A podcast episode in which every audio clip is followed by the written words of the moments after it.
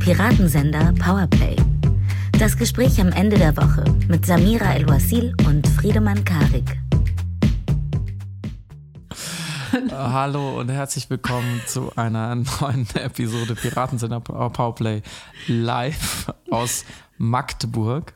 Es ist äh, 0 Uhr 5 und Samira und ich sind so ein bisschen gestrandet in, im äh, Haus Roncalli. Das ist ein ganz illustres Hotel, tatsächlich in Magdeburg. Aber mir wurde schon beigebracht, das heißt Magdeburg. Hallo Samira. Hallo Friedemann. Hallo Kompliz im Geist. Hallo Schicksalsgenosse. Ähm, und es begab sich so, dass wir ähm, heute Donnerstag am 13. Oktober, jetzt ist ja schon der 14., werden wir das aufnehmen, in Magdeburg auf einer äh, Lesung waren. Wir durften fürs äh, Literaturhaus hierher fahren und es war ganz toll. Wir waren in einem Jugendzentrum namens Hot Alte Bude. Das könnt ihr alles auch nochmal auf Instagram nachsehen, wenn ihr uns nicht glaubt. Aber das ist die deutsche Kulturszene. Da muss man manchmal auch ein bisschen Umwege gehen. Und dann saßen wir danach noch äh, zum Essen und Trinken in einer ganz tollen Bar, mhm. der Nachbarschaftsbar. Weißt du den weiteren Namen noch, Samira? Hätte man vorher nachgucken können. Hört's, ist egal. Hört's? Wenn ihr mein Magdeburg hör, hör, hört uns. Und dann sagte ich, Samira, wann nehmen wir denn morgen früh diesen Podcast auf? Und dann sagte sie, um acht. Und ich so, what? Und sie so, ja, das habe ich äh, vergessen dir zu sagen. Ich muss um 10 den Zug nehmen. Geht nicht anders. Oder halt jetzt.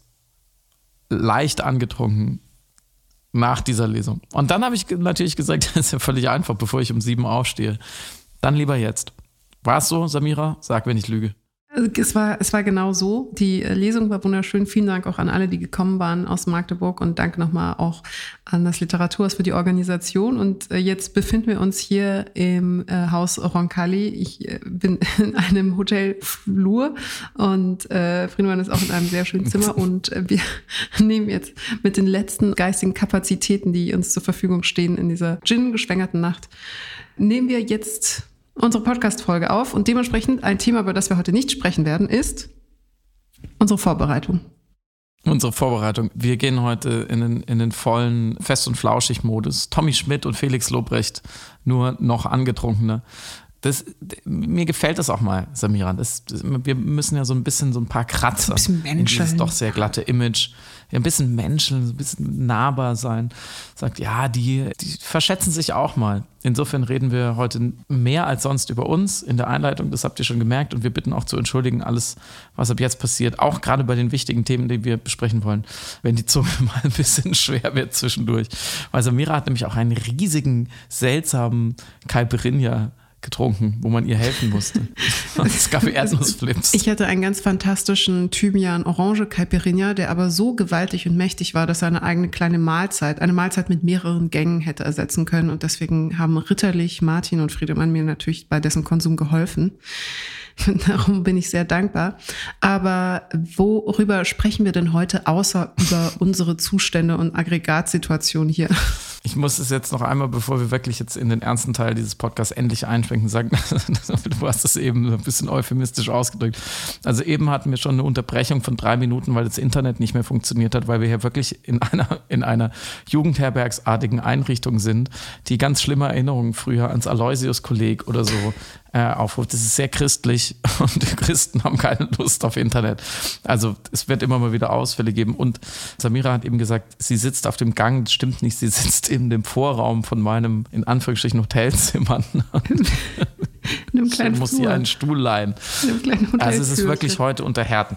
Das wollte ich nur noch mal kurz erwähnen. Also äh, wir schieben alles darauf. Wir sprechen heute über zwei Themen tatsächlich. Ein Thema, was wir letzte Woche nicht geschafft haben, was wir aber natürlich in aller Ernsthaftigkeit und Ausführlichkeit bearbeiten wollten. Und zwar die Frage, ob Klimaschutzaktivismus eigentlich verfassungsfeindlich ist. Wir hatten ja vergangene Woche auf den Text von Ronen Steinke hingewiesen äh, in der SZ der berichtet hat, dass ähm, mehrere Verfassungsschutzbehörden, also sind ja in Deutschland auch nach Ländern eingeteilt. Es gibt ja natürlich den bundesrepublikanischen nationalen Verfassungsschutz, aber es gibt natürlich auch einen niedersächsischen und einen baden-württembergischen und einen bayerischen Verfassungsschutz, angegliedert an die jeweiligen Innenministerien der Länder. Und viele dieser Behörden haben die KlimaschutzaktivistInnen, zumindest die, sagen wir mal, aktiveren, man könnte auch immer sagen radikaleren, die sich irgendwo dran festketten oder die einen Wald besetzen, der nicht gerodet werden soll und so weiter, ähm, die haben die im Visier. Und zwar als Verfassungsfeinde, also als Demokratiefeinde, weil wenn man nicht gegen die Demokratie ist, dann ist man natürlich auch nicht gegen die Verfassung. Also man muss schon einiges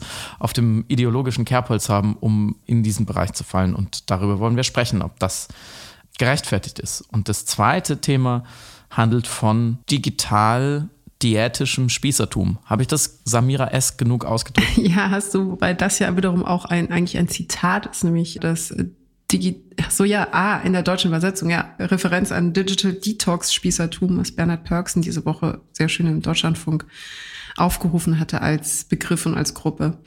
Genau, die große Frage, ab wann wird die äh, Vermeidung von Nachrichten zu einer komplett egozentrischen Ego-Nummer? Also wo ist die Balance zwischen, man schützt sich nachvollziehbarerweise vor drastischen Bildern beispielsweise eines Krieges und wann wird es aber zu einer Form von Kopf in den Sand stecken, die vielleicht sogar auf Demokratieebene ein Problem darstellen könnte? Darüber wollten wir auch sprechen. Sehr gut. Und bevor äh, jetzt gleich noch irgendwas äh, noch mehr schief geht, lass uns anfangen. Ich habe vergangene Woche schon angekündigt, von vorvergangener Woche, dass ich dich aus einer Frage nicht rauslassen mhm. werde. Und mit der möchte ich eigentlich einsteigen, weil jetzt ist es sowieso schon zu spät.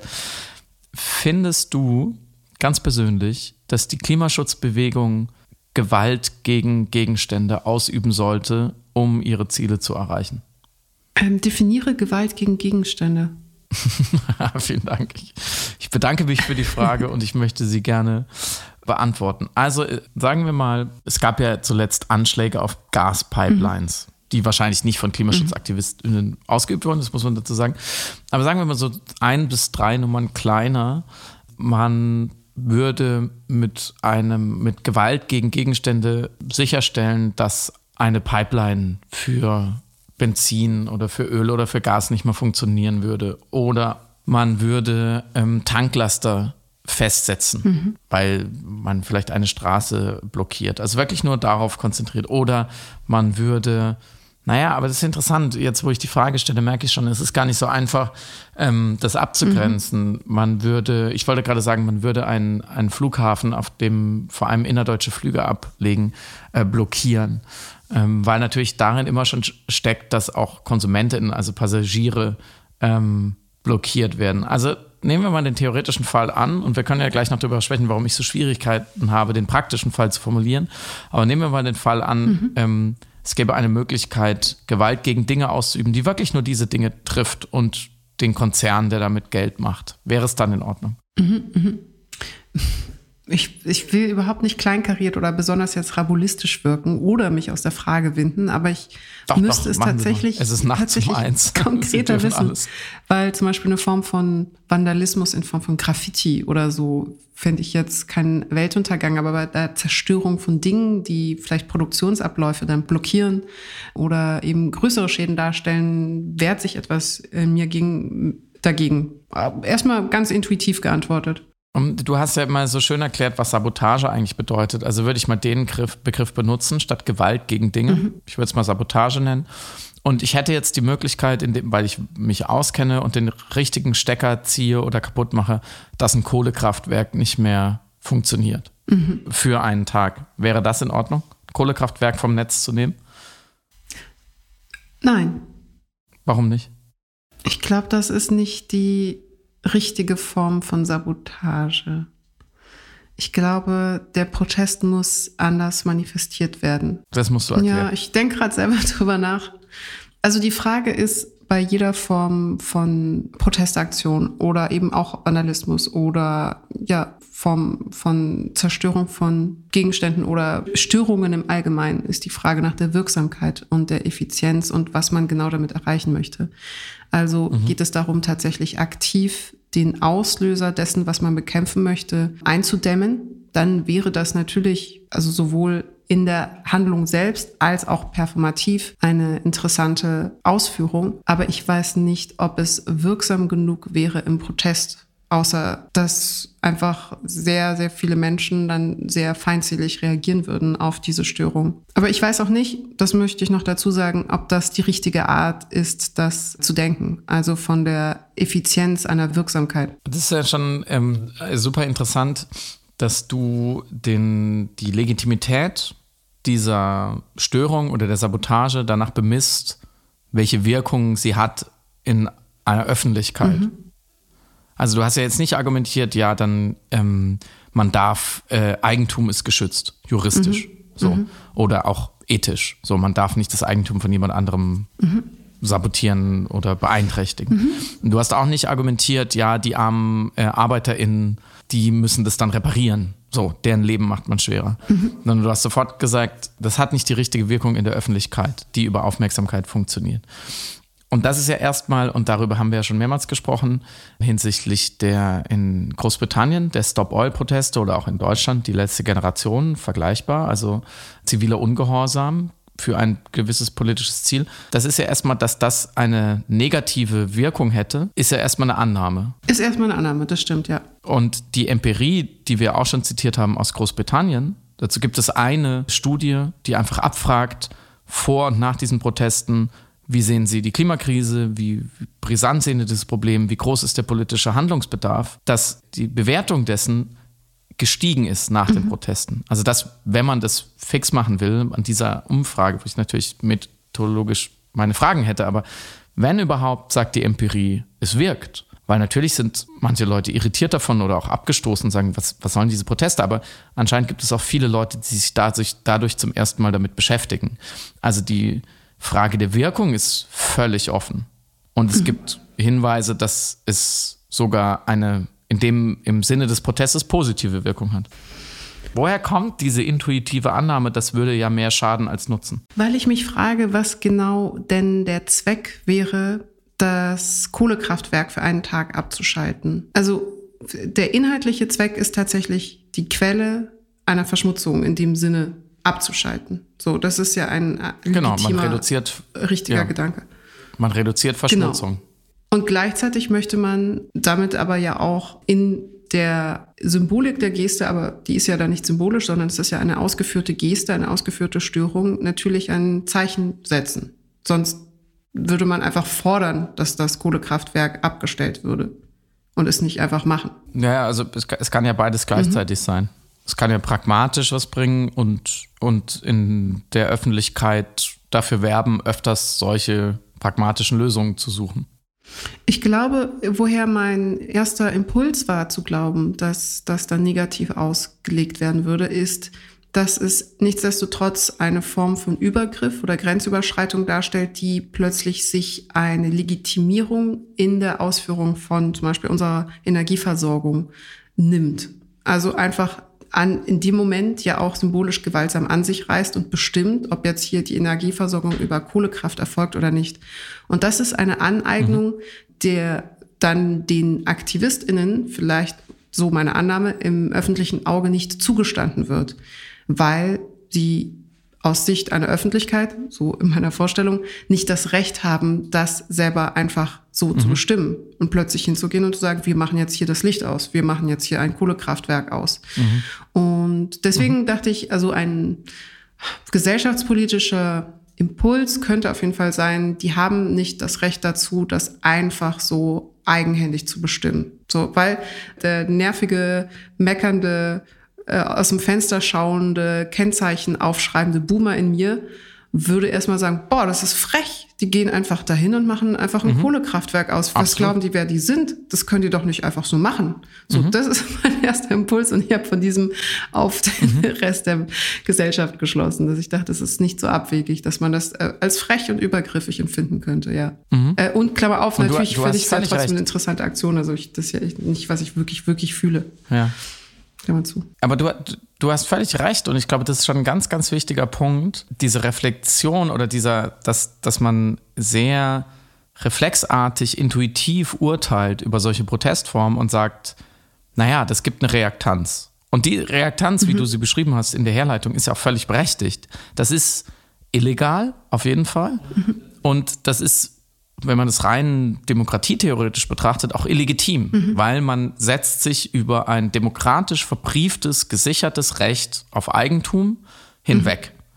So, man, man müsste ja sonst dafür werben, nach dem sozusagen braven, standardisierten demokratischen Weg, dass Kohlekraftwerke verboten mhm. werden. So, das wäre ja so als guter Staatsbürger in der Weg. Deswegen überhaupt gar kein Widerspruch, nur das zeigt ja schon, also gerade dieses kleine Gespräch zeigt ja schon, dass wir die zweite Ebene oder was eigentlich dann passiert, was quasi menschlich passiert, sozialpsychologisch passiert, unterschätzen mhm. und dass wir diese erste intuitive demokratische Ebene überschätzen, nämlich ich glaube, dass sich die allermeisten Leute, wenn jemand sich dieses freche, wie du so schön gesagt hast, Recht herausnimmt, ein Kohlekraftwerk einfach abzuschalten, sich nicht fragen, hat er oder sie das Recht dazu, sondern was glaubt er oder sie, welches, welcher übergeordnete Wert, welches übergeordnete Ziel ihn oder sie legitimiert, diese Grenzüberschreitung mhm.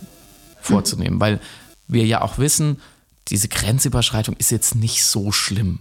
Also sollte man nicht tun, ist juristisch falsch, ist vielleicht ethisch, je nachdem, welchen Kodex man anlegt, falsch, aber wir wissen schon, und das ist ja auch Grundlage da sind wir bei den Narrativen oder, oder unserer Kultur, alle unsere Geschichten sagen uns ja immer wieder, wenn du den richtigen Zweck verfolgst und die Welt ist gegen dich, dann bist du in der Wahl der Mittel freier. Mhm. Dann darfst du auch gewisse Grenzen, dann musst du vielleicht sogar gewisse Grenzen überschreiten. Das erwarten wir sogar von den großen HeldInnen, so den, den großen, aus den großen Messias-Geschichten, dass jemand sagt, ich weiß, was ich jetzt mache, wird euch auf den ersten Blick, das, das wird euch nicht schmecken und das ist nicht nach eurem Regelsystem, nach unserem Regelsystem, aber ich bin eben so überzeugt davon, dass. Mhm. Und genau das ist ja so ein gutes Beispiel, weil wenn man dann jemand fragen würde, sagen, warum hast du das Kohlekraftwerk? Du kannst doch nicht einfach ein Kohlekraftwerk abstellen. Dann wäre ja die Antwort jetzt mal ganz platt gesagt, naja, aber ich will halt die Welt retten. Mhm.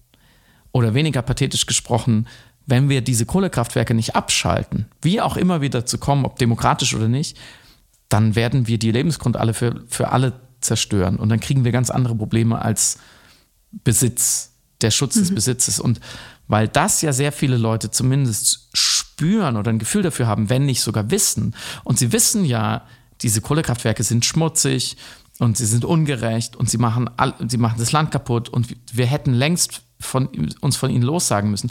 Ich glaube, daher kommt ja, dass am Ende der Saldo doch positiv ist, dass solche Protestformen, wenn sie jetzt richtige Ziel treffen, das ist, glaube ich, ganz wichtig und keine Unschuldigen oder keine Leute, die, die damit nichts zu tun haben und für das, für das richtige Ziel kämpfen, mhm. nämlich Lebensgrundlage für alle behalten, dass dann die Toleranz dafür, dass man eben zum Beispiel juristische Grenzen überschreitet, doch viel größer ist, als wir intuitiv denken würden. Mhm. Nichtsdestotrotz ist ja, du hast es selber gesagt, ist ja aber ein Unterminieren demokratischer Prozesse da und ein Unterminieren auch der Legitimität des Prozesses oder des Systems, so wie es, so wie es gerade ist, da. Und ich glaube auch dieses in Frage stellen, was ja dann diese Sabotage auch darstellen wird und sollte, ist etwas, das erstmal für eine Irritation sorgt, weil gesagt wird, man könnte ja auch argumentieren, es muss doch einen anderen Weg geben, den demokratischen Weg, den äh, anderen aktivistischen Weg, die ein Kohlekraftwerk auszubekommen, von dem alle wissen, dass es richtig wäre, es auszustellen, als einfach selbstbestimmt hinzugehen und diese Entscheidung über einen demokratischen Prozess hinweg einfach eigenmächtig zu fällen, mit der richtigen Begründung im Rücken, das dann zu machen. Und da kann ich verstehen, dass dann gesagt wird, dieser Prozess ist einer der Selbstermächtigung, aber gleichzeitig auch einer der Eigenermächtigung. Und vor diesem Hintergrund dann die Frage, ist es dann nach wie vor legitim, wenn man sagt, das Ziel ist legitim. Weil dann sind wir natürlich in einer größer skaliert in einer Diskussion handlungsethische Abläufe und die Frage, ob äh, der Zweck die Mittel heiligt. Da haben wir auch schon ein paar Mal drüber gesprochen. Und ich weiß nicht, ob das dann für eine breite Bevölkerung dann so evident ist, dass hier für einen guten Zweck das ja erfolgt und deswegen eine Art Wohlwollen, Sympathie, Verständnis oder eingestehen, dass das vielleicht ein richtiger Weg ist, da sein könnte. Also ich würde als erstes, also alles richtig, was du sagst, natürlich. Wir nähern uns, glaube ich, dem Kern der Sache. Ich würde als erstes fragen, ähm, ist, es, ist es so wichtig, dass es wie vielen Leuten gefällt oder einleuchtet? So. Weil du hast gerade gesagt, mhm. der breiten Bevölkerung würde das quasi nicht, weiß man nicht so, du hast gesagt, ich weiß nicht, ob die das verstehen würden. Mhm. Das wäre meine erste, müsste man ja sozusagen fragen, nach welchen, nach welchen Kriterien bemessen wir, wie vielen Leuten muss es denn gefallen? Also, wessen Zustimmung braucht man dafür? So, wenn man es auf, zum Beispiel auf einer rein ethischen Ebene diskutiert. Mhm. Auf einer rein ethischen Ebene kann ich auch in der krassen Minderheit sein und trotzdem Recht haben in dem Sinne oder die, die die stringentere Argumentation haben. Und die zweite Frage, also die würde ich mal nachhalten, das ist natürlich auch eine Geschmackssache, kann ich sagen, wenn ich zivilen Uhrengehorsam leiste oder wenn ich Sabotage leiste, dann möchte ich gerne, dass x Prozent der Bevölkerung mir zustimmen. Ich finde, das ist ziemlich mhm. beliebig.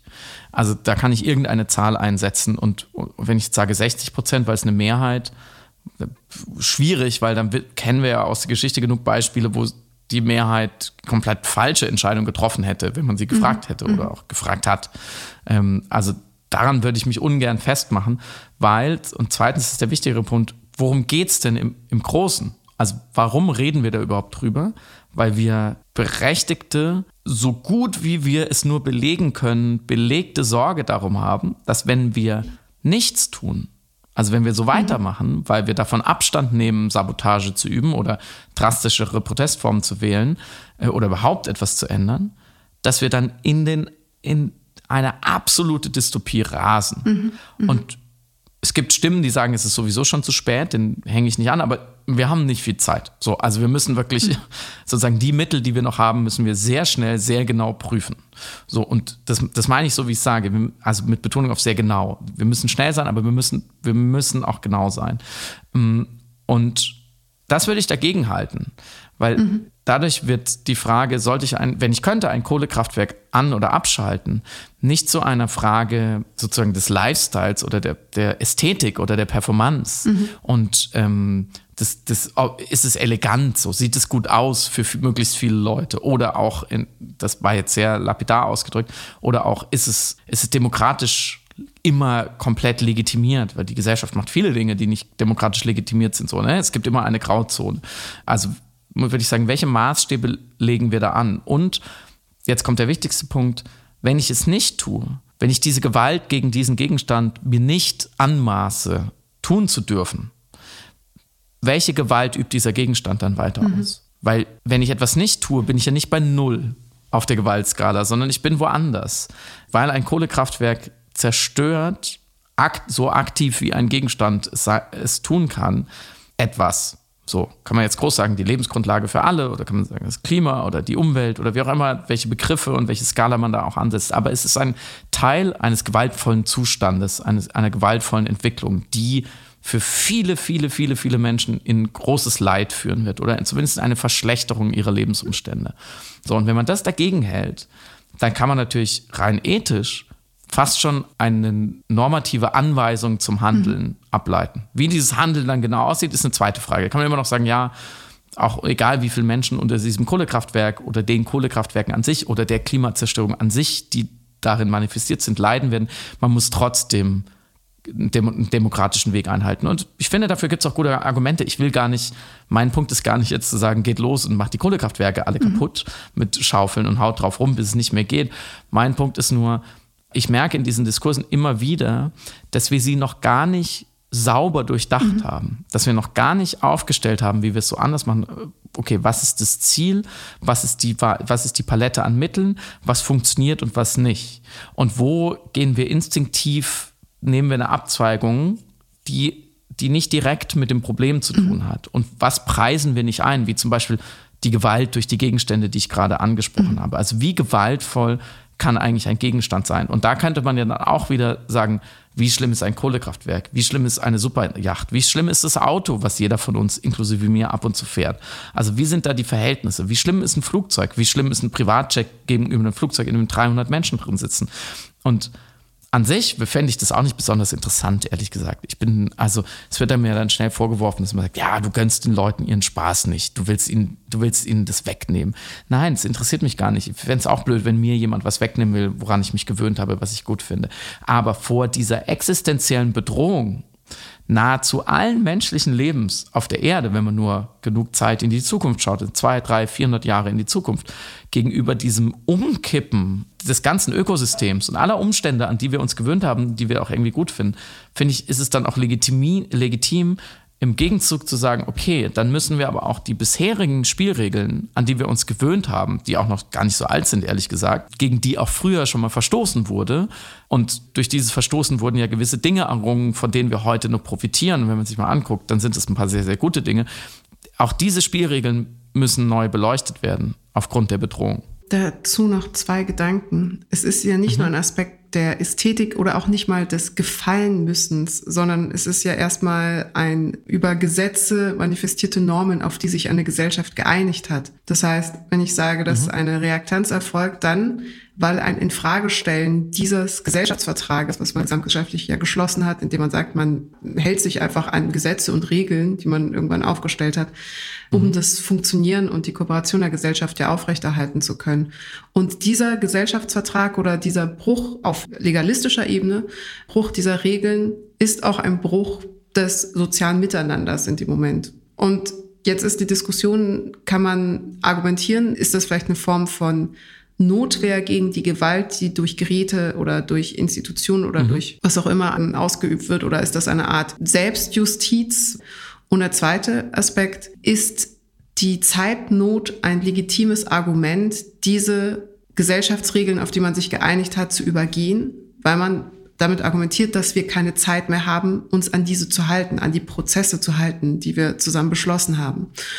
Und da bin ich dann ratlos, um ehrlich zu sein. Nicht, weil ich mich vor einer Antwort scheue, sondern weil ich es selber nicht weiß, wie man in Anbetracht des Zeitdrucks, welcher ja vorhanden ist, welcher also Ergebnisse schaffen wird, bevor wir die Zeit haben, das auszuhandeln, uns auf individueller Ebene, aber auch auf systemischer Ebene dazu verhalten sollen ist es sinnvoller, schlauer, sich an die Prozesse, demokratischen und legalistischen Prozesse zu halten, mit dem Wissen, dass sie dann vielleicht zu viel Zeit brauchen könnten, aber den Gesellschaftsvertrag aufrechterhalten, den wir beschlossen haben, oder muss man ihn willentlich brechen, weil einfach keine Zeit mehr ist? Und dann aber die Frage, mhm. wer darf das in welcher Form? Da, glaube ich, bin ich irgendwie in einer Grauzone des Legitimitätsrahmens, wo ich dann unsicher bin, wie man das dann abstecken soll und wer das überhaupt festlegt oder definieren kann und darf. So, und da wird es dann fast mhm. nicht willkürlich, aber dann wird das für mich eben fast zur Einzelfallentscheidung oder zur Einzelfallverhandlung, wenn wir das jetzt in Gedankenexperimenten ausklamüsern, wo ich es dann wirklich nicht weiß, wo ich dann wirklich unsicher mhm. bin. Also wenn du dann auch eben von Autos sprichst oder von Yachten oder von Besitz, den Menschen haben auf privater oder auf Firmenebene, dann könnte man da ja dann schon anfangen zu fragen, okay, ab wann wäre es denn, was ist dann okay, Autos kaputt machen, damit die nicht mehr fahren oder jetzt dann nur die Yacht von dem Superreichen oder doch dann nur die Firmen irgendwie in irgendeiner Form sabotieren. Und da fängt dann für mich schon die große Angst vor der, vor der Wahllosigkeit oder vor der Willkür der Wahl der Mittel an.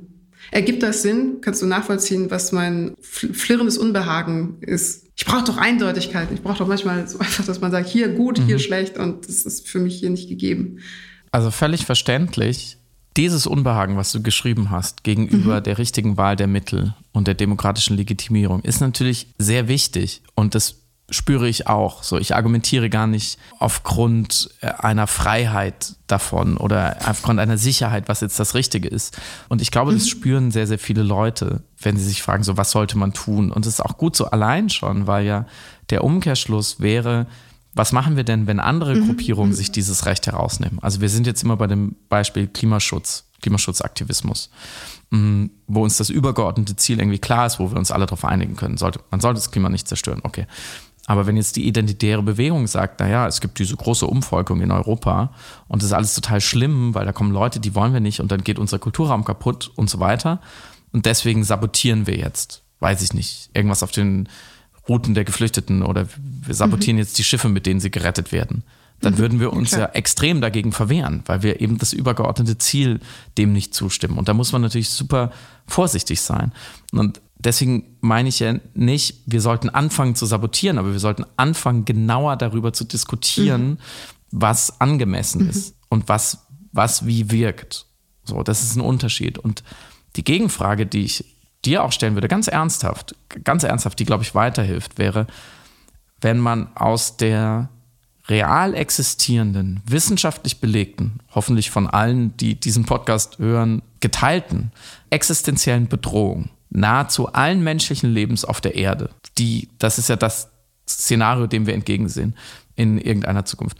Wenn wir aus, aus diesem Umstand einer 3, 4 Grad Welt mit allen ihren furchtbaren Konsequenzen und unendlichem Leid für Milliarden Menschen keine Situation konstruieren fürs Heute, wo wir sagen, eine gewisse Notwehr gegen Gegenstände ist mhm. ethisch zu legitimieren, was dann?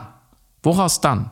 Also in welche, welches Szenario bräuchten wir, in welchem Zeithorizont, um zu sagen, okay, wir müssen heute handeln und zwar über gewisse Grenzen hinweg?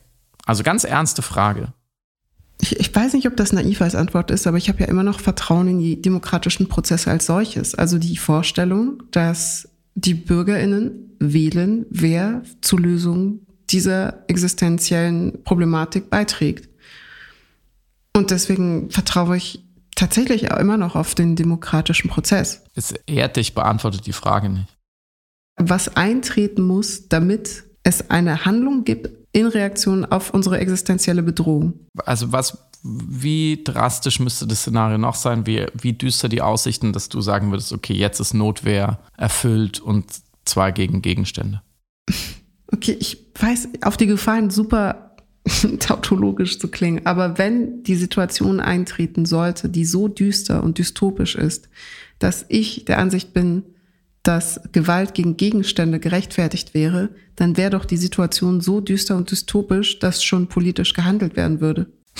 Bist du dir da so sicher? Ja, doch, ja.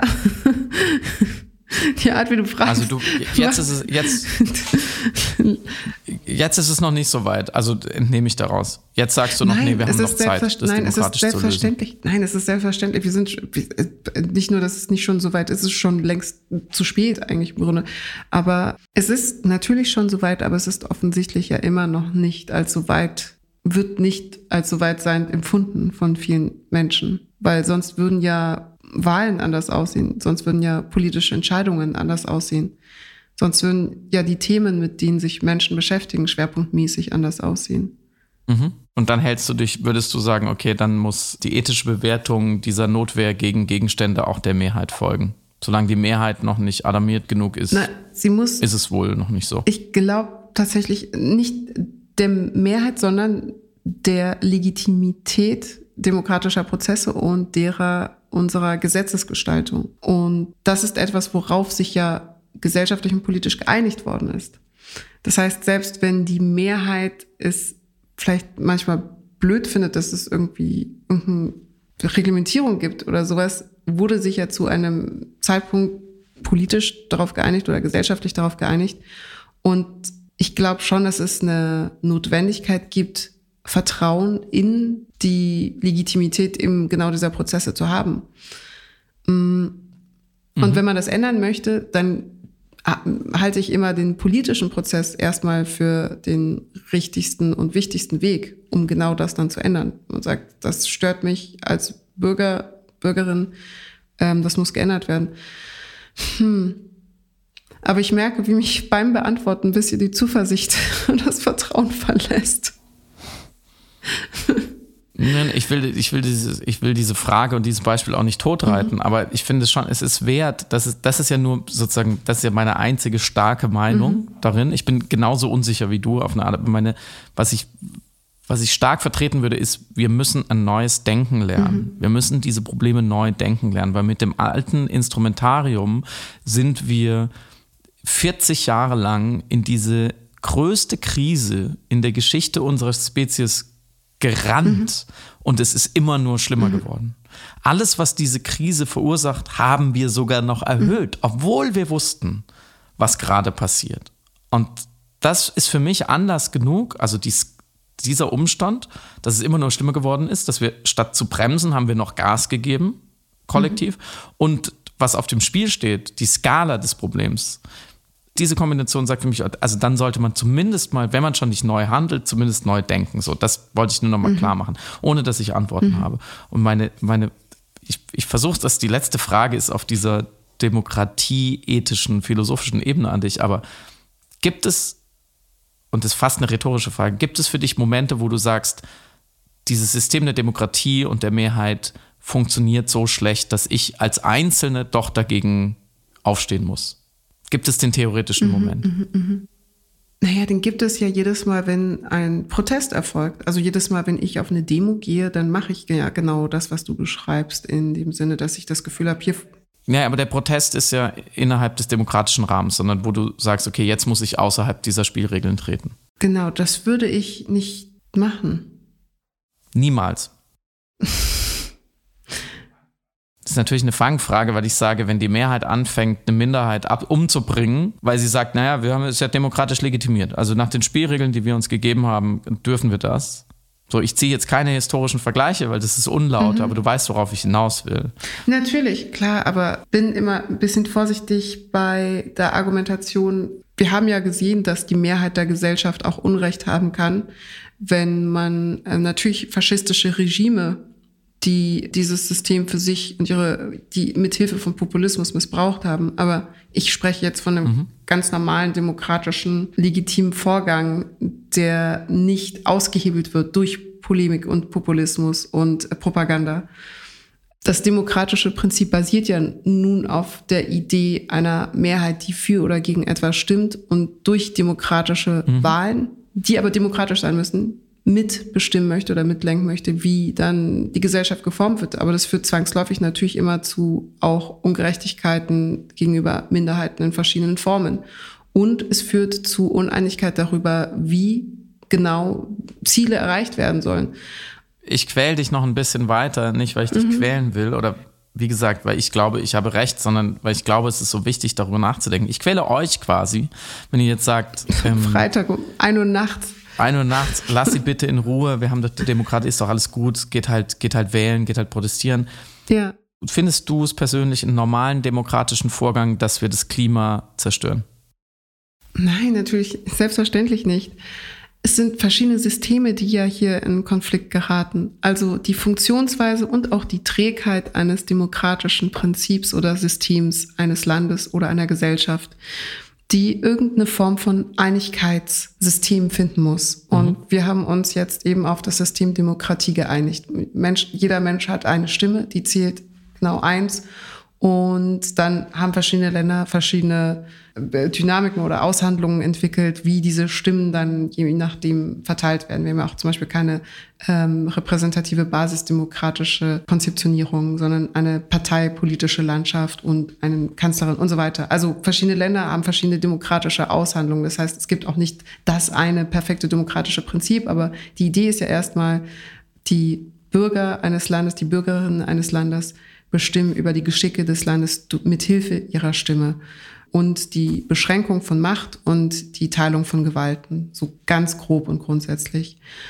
Und dem gegenübergestellt hast du ein System bestehend aus dem Verbrauch und dem Konsum der Ressourcen einer Welt, in, die entsteht durch das Leben dieser Bürgerinnen, dieser Menschen innerhalb mhm. dieser Umwelt.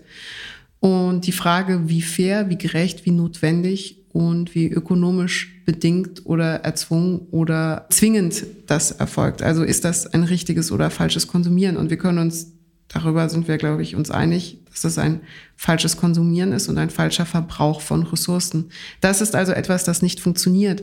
Aber das ist, wie soll ich sagen, es ist verschränkt mit dem Prinzip, mit dem politischen Prinzip demokratischer Prozesse, aber es ist an und für sich ja natürlich kein demokratischer Prozess, nur weil die Mehrheit der Menschen einen Fehlkonsum an den Tag legen, der bedingt hat, dass wir jetzt eben das Problem der Klimakrise haben. Also das alles, diese lange Schleife, um zu sagen, ich behaupte nicht, dass nur weil eine Mehrheit etwas tut, es automatisch legitim ist, aber im Rahmen eines demokratischen Prozesses oder einer Gesetzgebung, glaube ich, ist das immer noch ein Gesellschaftsvertrag, auf den wir uns geeinigt wissen sollten, weil wir sonst in Wahllosigkeit und Willkür verfallen würden. Ich, ich gebe dir alles völlig recht. Ich, bis auf die letzten zwei Wörter oder die letzten vier Wörter man kann auch diesen Gesellschaftsvertrag kritisch überprüfen, ohne in Wahllosigkeit und Willkür zu verfallen. Das ist nicht so dichotomisch. Es gibt nicht entweder Demokratie und Herrschaft der Mehrheit oder Chaos. Weißt du, wie ich meine? Absolut, na klar. Und aber das ist ja, das ist ja das äh, Bemerkenswerte an der Demokratie, dass man im Rahmen eben dieser genau diesen Gel Gesellschaftsvertrag jedes Mal neu aushandelt und neu verhandelt, ob jetzt bei jeder Wahl oder in Form eben von Protesten und Demonstrationen, die ja Teil dieser Verhandlungen der Gesellschaftsverträge sind, die ja der Ausdruck der Unzufriedenheit einer Gesellschaft oder einer Gruppe von Menschen ist, wenn sie Recht von ihrem Recht auf Meinungsfreiheit und Meinungsäußerungsfreiheit und äh, Mitteilungsfreiheit und eben Protestfreiheit Gebrauch machen, um darauf aufmerksam zu machen. Und es gibt eben auch dann zum Beispiel Massenmedien oder auch Aktivistinnen oder auch verschiedene andere Institutionen, NGOs, oder Verbände, die zur Funktion haben, genau das zu überprüfen, zu hinterfragen, zu kritisieren. Aber die Frage ist ja unter all deinen Fragen schlussendlich ist, reicht das denn? Auch auf einer Zeitebene gesprochen, reicht das denn? Ja, und das ist, das wäre jetzt mein nächster Gedanke gewesen, dass ich sage, du hast natürlich wieder theoretisch völlig recht, praktisch genau. ist eine ganz andere Frage. Genau. Ähm, und aber da, das ist natürlich auch schwierig intersubjektiv zu beantworten. Was ich so lese, ist die reicht die Zeit nicht mehr, aber who knows? Also vielleicht haben wir auch noch mehr Zeit, als wir dachten. Aber mhm. bevor wir uns jetzt da drin zu sehr verlieren, weil ich glaube, wir haben es jetzt ganz gut abgeklopft, ist ja die Frage, mit der wir eingestartet sind, wenn sich jetzt jemand dafür entscheidet, nach Konsultation all dieser Argumente und angesichts der drastischen Situation und der Zeit und so weiter, zu sagen, ich, ich, ich glaube, es ist Zeit für Notwehr. Ich glaube, es ist Zeit, Gewalt gegen Gegenstände auszuüben was klar meine demokratischen Rechte überschreitet oder meine juristischen Rechte auf jeden Fall überschreitet, ist es dann richtig auf verschiedenen Ebenen, dass der Staat in Personifizierung von Verfassungsschützern diese Leute verfolgt. Mhm, mh. Weil der, der Punkt, den ja auch ähm, dieser, dieser auslösende Artikel von Roden Steinke gemacht hat, gesagt, da werden Leute kriminalisiert auf einer, auf einer äh, weitergehenden Ebene als einfach nur, da hat jemand, weiß ich nicht, äh, Sachbeschädigung begangen oder Hausfriedensbruch oder was auch immer.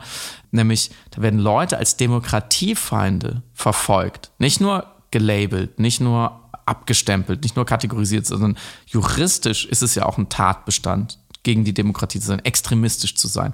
Zum Beispiel rechtsextremistisch oder linksextremistisch. In diesem Fall eben werden sie eher als linksextremistisch kategorisiert, was ich schon für falsch halte. Aber da werden Leute für demokratiefeindlich verfolgt, wirklich handfest juristisch verfolgt, und das ist in Deutschland, kann das sehr drastische ähm, Folgen haben äh, für mich als Individuum, wenn ich, wenn ich juristisch mhm. so eingestuft werde, weil sie sagen, wir müssen das System ändern.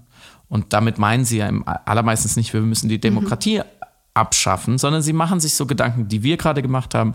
Und sie sind vielleicht sehr antikapitalistisch eingestellt, weil das ist ja auch eine kann man ja daraus folgern. Das ist ja auch mein großer Punkt, immer sagt, wir müssen die Ökonomie ändern. Nicht, dass ich den Kapitalismus abschaffen will, aber ich würde ihn gerne versionieren.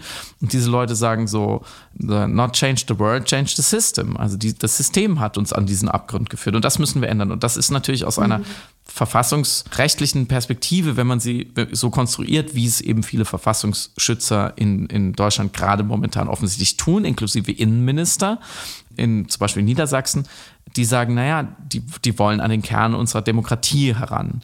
Und das ist natürlich eine Kriminalisierung, finde ich, die nochmal auch intellektuell nochmal ganz neue Türen aufmacht, wenn man dann sagt, hä, also wie unzulänglich, sage ich, ich sage jetzt nicht kaputt oder toxisch oder, oder, gefährlich, aber einfach nur wie unzulänglich, wie mangelhaft ist denn unser System und die Mechanismen, in denen wir es schützen wollen, wenn die Leute, die die Lebensgrundlage bewahren wollen und dazu vielleicht zu Mitteln greifen, die wir nicht gutheißen, dann als Feinde des Systems gelten. Das ist ja, also das ist ja mhm. völlig absurd. Oder was denkst du?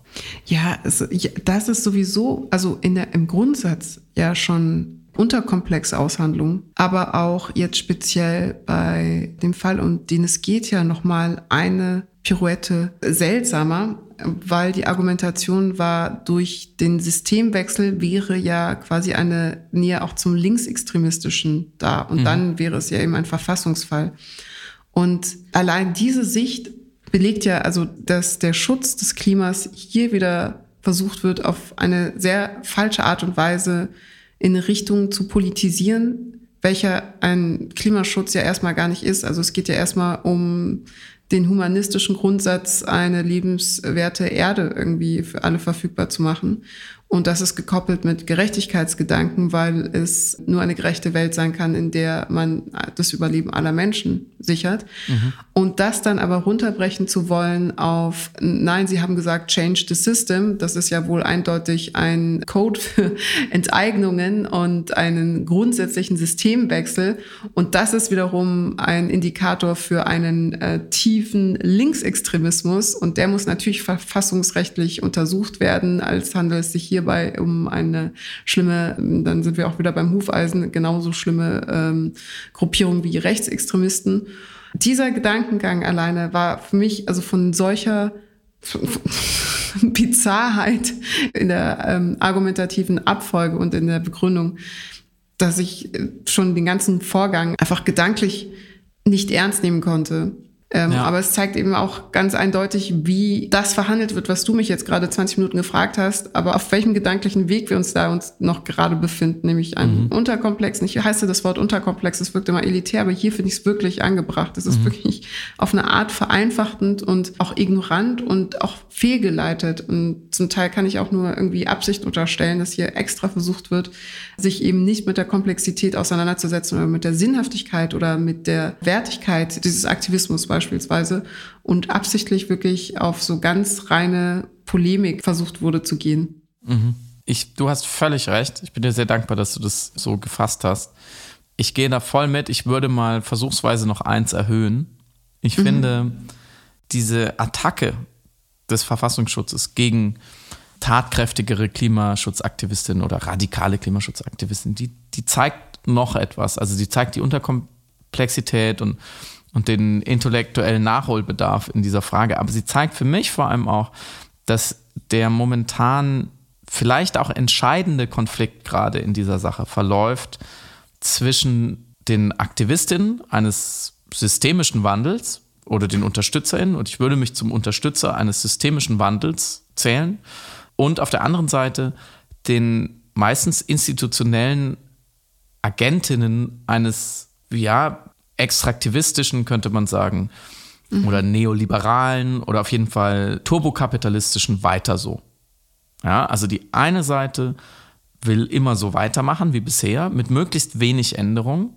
Mhm. Und das ist meistens eine sehr mächtige Seite, die bisher damit Geld verdient hat, die politische Macht auch damit generiert hat und behalten hat und die natürlich zum Beispiel auch Verfassungsschutzbehörden besetzt hat und weiter besetzt. Und auf der anderen Seite Leute, die sagen, nee, also wenn wir so weitermachen, das geht nicht, wir müssen alles ändern. Und die die, die, diese Kriminalisierung der einen Seite durch die andere, weil nur die eine Seite kann die andere Seite kriminalisieren. Natürlich können, können nur Verfassungsschützer ähm, Aktivistinnen kriminalisieren, es geht nicht andersrum.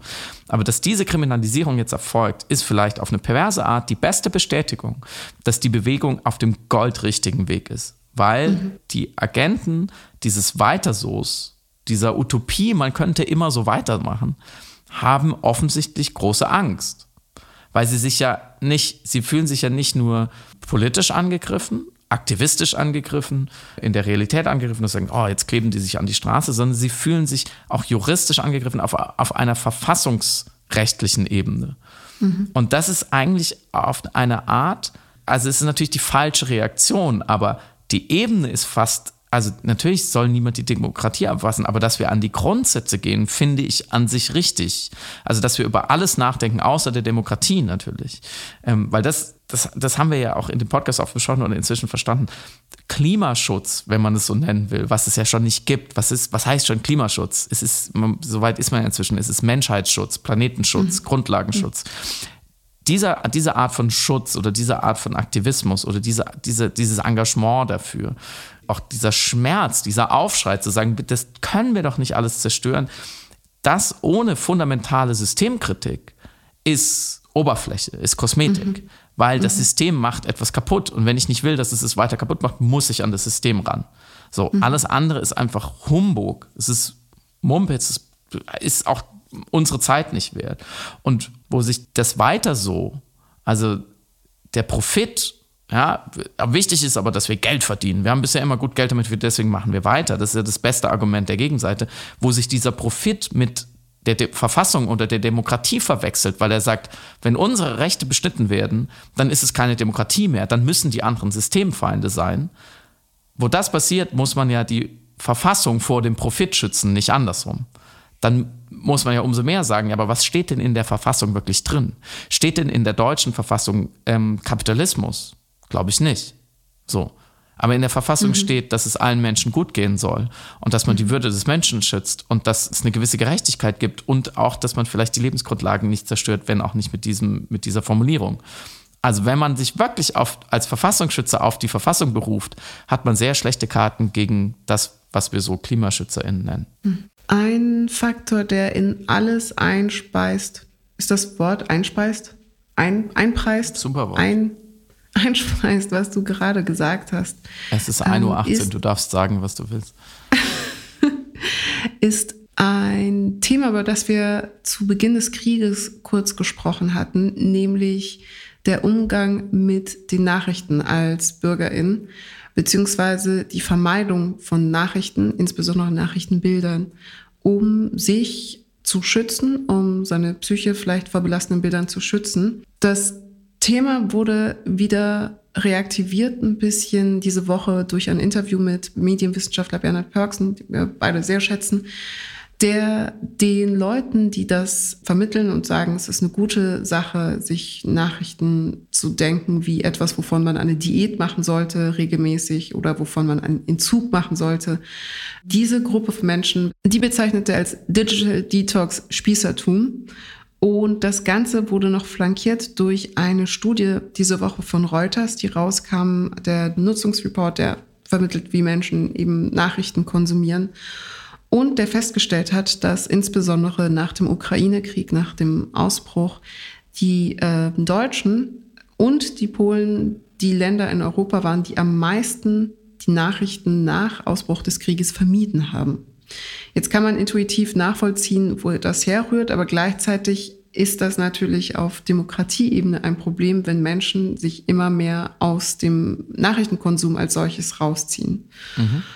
Und deswegen die Frage, Friedemann, wie handhabst du das? Handhabst du das mit der Balance einerseits Nachrichten natürlich zu konsumieren, um informiert zu bleiben und gleichzeitig aber nicht die ganze Zeit in Doomscrolling zu verfallen oder in eine äh, Nachrichtenkonsumagonie. Mhm. Also ich konsumiere Nachrichten ja nur immer nachts angetrunken, nachdem wir Podcast aufgenommen haben, sonst ertrage ich es nicht. Im Ernst, ich muss da, glaube ich, extrem vorsichtig sein, um nicht zu unsympathisch und zu hart rüberzukommen, was ich sowieso wahrscheinlich schon tue. Wenn ich, wenn ich das höre und ich habe es vernommen, also diese Meldung, dass, dass gerade mhm. auch die Deutschen sich da, sagen wir mal, schon oder vornehm zurückhalten in der letzten Zeit. Mm, ich, es macht mich wütend, ehrlich gesagt, als erstes, weil ich finde, mhm. dass die Bevölkerung eines Landes, was wie kaum ein anderes von der generellen Weltlage profitiert hat, die letzten Jahrzehnte, dessen Reichtum auch darauf fußt, dass andere Länder äh, mitmachen, funktionieren, und Sachen abkaufen, uns Sachen liefern. Also ein Land, was so abhängig ist von dem, was in den Nachrichten dann vielleicht irgendwann mal berichtet wird aus anderen Ländern. Als Bürger dieses Landes kann ich, finde ich, die, die, sozusagen die Augen zumachen, empfinde, empfinde ich nicht, als nicht statthaft. Mein, mein, ganz, mein ganzer Lebensstil, mein Wohlstand auch darauf ähm, fußt. So, und können wir jetzt wieder aufs Klima gehen oder auf die Energiegeschichte Richtung Russland oder sehr, sehr, sehr, sehr, sehr viele Beispiele finden aus allen Bereichen des Lebens, wo man merkt, dass die, dass die nationale und internationale Nachrichtenlage eben auch was damit zu tun hat, wie gut es mir geht. Mhm. So, und trotzdem kommt man natürlich in ein gewisses Dilemma, weil es bringt natürlich auch erstmal nichts, wenn die, wenn, wenn viele von uns diese Resilienz gegenüber schlechten Nachrichten erstmal nicht haben, daher kommt ja der Begriff Doomscrolling, dass man in so eine Abwärtsspirale gerät und dann kriegt man Albträume und dann, dann, dann geht es einem schlecht und dann ist die mentale mhm. Gesundheit nicht mehr gegeben. Das ist überhaupt nicht mein, mein Fall, den ich machen möchte. Es würde niemand sagen, ja, aber wenn es weh tut, dann, dann spürst du endlich mal, wie es anderen Menschen auf der Welt geht. Das bringt so nichts. Trotzdem also ich finde, aus dem Dilemma kommt man schwer wieder raus und ich beantworte gleich die Frage, wie ich es mache. Aber wenn man mit wachen Augen einfach durch die Welt geht, dann kommen die Nachrichten ja auch zu dir.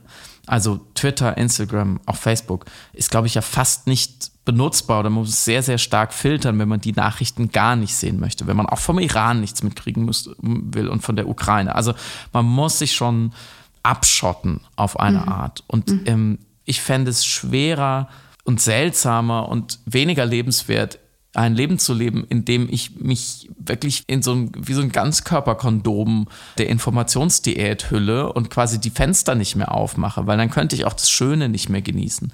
Mhm. Und ich finde es auch mit einer gewissen Bildung und dem Privileg, Dinge zu sehen und Bescheid zu wissen, wenn dann so eine Flut wie in Pakistan passiert mit 30 Millionen Betroffenen, ja, und unfassbarem Leid, die ja wirklich auch unter anderem auf die Klimakrise zurückgeht, die wiederum auf unseren Lebensstil zurückgeht. Also sich dem gegenüber zu verschließen, finde ich aufgrund der Skala inzwischen einfach, das ist, wäre, das, darunter würde ich, glaube ich, mehr leiden an schlechtem Gewissen und an taktischer Selbstverblödung und Ignoranz, als mich dem auszusetzen. So, und deswegen spiele ich die Frage natürlich an dich zurück wie du es machst, aber ich finde es legitim, in akuten Krisenzeiten, wenn eine Pandemie ausbricht oder ein Krieg ausbricht, zu dosieren. Mhm. Und zu mhm. sagen, okay, das ist mein Level, das kann ich, das kann ich ertragen, ohne nachts keinen Schlaf mehr zu finden. Aber ich finde es nicht legitim, daraus einen Lebensstil zu machen. Mhm. Ja, absolut. Also ich sehe es ähnlich, weil in Anbetracht der vielen Krisen, die gerade einfach um uns herum passieren, Klimakrise, Pandemie, der Ukraine-Krieg, die Proteste im Iran, die vom Regime gewaltsam niedergeschlagen werden, die steigenden Lebenshaltungskosten und Energiekosten, kann ich diese Rückzugstendenz individuell nachvollziehen, aber erstmal zwei Sachen. Also was sagt diese Rückzugstendenz über uns selbst und unsere mediale Mündigkeit aus? Also es behandelt uns Rezipienten erstmal als etwas, die überfallen werden von der Wirklichkeit und wir müssen uns jetzt so davor schützen. Und zweitens ist das auf systemischer Ebene auch insofern problematisch, als dass man die Verantwortung für die eigene Informiertheit dadurch ja dann abgibt, indem man sagt, ich möchte einfach mich komplett abschotten. Ich mache jetzt eine Nachrichtendiät, so wie Ralf Dubili das zum Beispiel empfohlen hat. Also der konsumiert einfach keine Nachrichten mehr. Und das Interessante ist, das hat sowohl Bernhard Pörksen als auch der Kulturwissenschaftler Johannes Franzen in einem sehr interessanten Essay in der Pop beobachtet mit dem Titel Doomscrolling, dass diese Rückzugstendenzen auch begleitet sind mit einem gewissen Wellness-Diskurs. Also es setzt den Rezipienten in die Mitte des Medienkonsums, aber nicht als informierten Citoyen, der medial mündig ist und versucht, sich Informationen zu beschaffen und dann aber eben in seiner Mündigkeit selbstbewusst und verantwortungsbewusst mit der Dosierung dieser Nachrichten umgeht, also dann auch sich klar für und klar gegen Sachen entscheidet, sondern Medien eher als etwas betrachtet, was so einem erstmal gut tun muss. Und die das eigene Wohlbefinden im Nachrichtenkonsum in den Mittelpunkt stellt. Und das kann man vielleicht zusammenfassen mit dem Satz, den Marshall McLuhan gesagt hat, the medium is the massage, in Parodie auf seinen natürlich noch bekannteren Satz, the medium is the message. Aber die Vorstellung, dass ein Medium dich erstmal massieren muss und deine Sinneswahrnehmung und deine Eindrücke erstmal so mhm. sehr positiv beeinflussen muss. Was in der Kommunikationswissenschaft tatsächlich erforscht worden ist, der Aspekt des Mood Managements, also dass man Medien benutzt, um sein Gemüt oder seinen Emotionszustand aktiv zu beeinflussen. Aber auch hier haben wir wieder eine Situation, dass der Rezipient mündig mit den Medien umgeht, also ganz bewusst und aktiv und selbstwirksam aussucht, was er jetzt wissen möchte und wofür er sich oder wogegen er sich entscheidet. So und diese Vorstellung aber eben äh, Nachrichten sind etwas, von dem man eben einen Entzug machen muss. Das ist wie eine Droge und das ist ein schlechtes Essen und das ist ein negativer permanenter Einfluss. Das macht den Rezipienten erstmal zu einem nicht mündigen Mediennutzenden. Und mein Plädoyer an dieser Stelle absolutes und hundertprozentiges Verständnis dafür, dass man sich vor belastenden Bildern schützen möchte, insbesondere gewaltsame Bilder, Bilder des Krieges, Bilder, die Versehrtheit darstellen, absolut nachvollziehbar. Man kann aber nicht die Augen und die Ohren verschließen vor einer Wirklichkeit, die gerade entsteht aus Angst, eine Überdosis Gegenwart an abzubekommen, weil das erstens ein bisschen naiv ist und zweitens auch eine sehr privilegierte Positionierung ist in Anbetracht eben des Umstandes, dass viele Personen nicht diesen Luxus haben, sich einfach davor schützen zu können und einfach sich vor dieser Information verschließen zu können.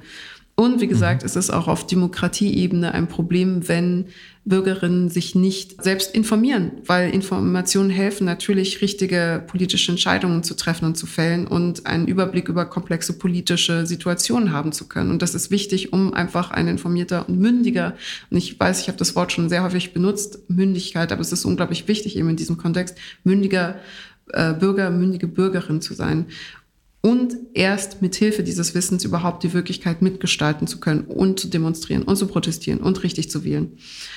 Dementsprechend, ich verstehe das Konzept des Self-Care, aber es ist ein bisschen zu egozentrisch und man muss, glaube ich, auch betrachten, dass sich zu informieren auch eine Form von geistiger Self-Care ist, aber auf andere Ebene, also eine Information Care sozusagen. Auch das ist eine Form von Selbstliebe und Selbstpflege, zu schauen, dass man ein Zeitungsgrundwissen hat, dass man einen Grad an Informiertheit hat, das einem hilft, gute und richtige Entscheidungen zu treffen, auch für einen selbst. Und deswegen mhm. nicht, äh, weil wir so viele Krisen haben, sollte man jetzt anfangen, Nachrichten zu vermeiden, sondern eben, weil wir so viele Krisen haben, die auch noch alle eng zusammenhängen. Also es sind ja auch alles eben sehr eng verschränkte, komplexe Sachverhalte müssen wir, glaube ich, umso mehr ein bisschen auf dem Laufenden bleiben, bei allem Verständnis für Rückzugstendenzen. Äh, weil dieser Podcast jetzt schon eine Weile dauert, nur noch ein ganz kurzer Gedanke zum Schluss. Da könnte man jetzt auch wieder eine Stunde drüber diskutieren. Ich verschone euch und mich damit und dich natürlich auch. Ich glaube, dass diese mangelnde Resilienz, also diese, was, was ja gut ist, ist eine Identifikation zum Beispiel mit Opfern von Leid. Ja, und wenn mhm. daraus, wenn daraus Leid beim Betrachten der Nachrichten erwächst, okay, so, das ist ja an sich, das nennt man Empathie. So, so ist der Mensch mhm. und das ist auch gut so darüber hinaus gibt es natürlich auch immer dann die Angst, okay, das könnte mir auch zustoßen. So, und wir haben uns heute äh, bewusst auch dafür entschieden, nicht wieder über die Atomangst durch Putin äh, zu sprechen, weil wir finden, das wird auch schon genug bearbeitet und darüber haben wir auch schon genug gesagt, wie viel Grundlage die hat. Aber diese mangelnde Resilienz, sich abzugrenzen und zu sagen, okay, in der Welt passieren viele schlimme Dinge und es gibt immer eine gewisse Wahrscheinlichkeit, dass diese schlimmen Dinge auch zu mir kommen und mich betreffen, aber ich bin trotzdem emotional erstmal sicher, weil ich bin ja hier in der Stabilität. Mir geht es ja nicht schlecht, sondern es geht anderen Leuten schlecht und ich kann diese Trennung durchziehen und das beeinflusst dadurch meine, meinen emotionalen Zustand, meine mentale Gesundheit nicht. Diese Resilienz scheint ja nicht ausreichend da zu sein, sonst würden wir ja nicht drüber sprechen. Sonst würden ja Leute nicht in diese Nachrichten zu gehen. So, und ich glaube, dass was fehlt in der Gleichung, ist eine Selbstwirksamkeit oder negativ gesprochen, Leute fühlen sich ohnmächtig, weil sie in dem politischen System, in dem sie sind, was vielleicht so, wenn man in Deutschland lebt, ganz gut ist im Vergleich zu anderen Systemen mhm. und hier herrscht Frieden und Wohlstand und Sicherheit. Also ich glaube, viele Leute würden sehr, sehr gerne hier wohnen, also kann man sich glücklich schätzen, hier zu sein. Aber wenn man hier aufgewachsen ist, dann nimmt man das als gegeben an und alles, was darin einbricht über die Nachrichten, als Bedrohung dieses Zustandes. Und das ist schon mal schlecht, aber noch viel schlimmer ist, man fühlt sich ohnmächtig. Weil was soll man mhm. tun? wenn der Russe kommt? Was sollen wir tun, wenn die, der politische Wind sich dreht? Was sollen wir tun, wenn nicht genug für Klimaschutz getan wird und, diese, und die Klimaschutzauswirkungen werden immer drastischer? Und auf diese Frage, was soll ich tun, haben sehr, sehr, sehr viele Leute keine Antwort oder keine befriedigende Antwort. Und diese mangelnde politische Selbstwirksamkeit führt dahin, dass ich sage, okay, wenn die Welt wie es in den Nachrichten dargestellt wird, immer schlimmer wird. Und ich kann aber, ich habe keine Handlungsmöglichkeiten, ich habe keinen Hebel, ich weiß überhaupt nicht, wo ich anfangen soll. Und ich habe diese Selbstwirksamkeit nie erfahren. Und da, deswegen habe ich negative Emotionen, ja, dann schalte ich lieber die Nachrichten ab. Mhm. Weil die Alternative wäre ja, aktiv zu werden. Und, die, und ich glaube, dass Leute, die jeden Tag etwas dafür tun, dass es nicht so schlecht wird, wie in den Nachrichten dargestellt oder dadurch getriggert möglicherweise sein wird. Leute, die jeden Tag erfahren, dass man etwas tun kann, die haben dieses Problem nicht. Das wäre meine steile These zum Schluss. Es ist 1.33 Uhr. wir beenden diesen Podcast. Heute war es ein richtig schöner Laber-Podcast. Ich hoffe, ihr Heute war es wirklich ein richtiger Laber-Podcast. Danke, dass ihr uns zugehört habt, beim, dass ihr unseren Gin-geschwängerten Stimmen beim Labern gelauscht habt. Und ähm, man muss vor allem beachten, dass wir ja ähm, nachts aufnehmen, nachdem wir schon gut anderthalb Stunden in Magdeburg auf der Bühne saßen und ähnliche Dinge diskutiert haben. Also wir sind da auch schon so ein bisschen langsam überspielt und wir bitten uns auch nachzusehen, dass diese Woche die erste Woche ist, wo wir vielleicht das mit der Hörerinnenfrage nicht so ganz hingekriegt haben. Wir wollten Samiras Freund noch einspannen, aber der ist beschäftigt. Der schläft schon. Nächste Woche wieder. nächste Woche wieder. Und in dem Sinne ein wunderschönes Wochenende und bleibt uns gewogen. Äh, ich wollte gerade gute Nacht sagen, aber ich weiß ja gar nicht, wann ihr es hört. Also schönes Wochenende wie immer. Danke fürs Zuhören. Bis nächste Woche. Ciao.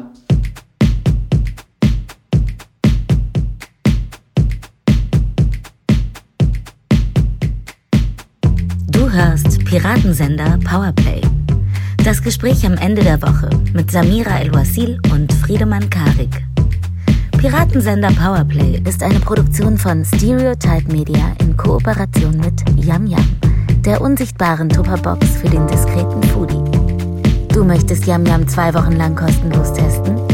Abonniere diesen Podcast überall und gewinne gutes Korma. Bon Appetit!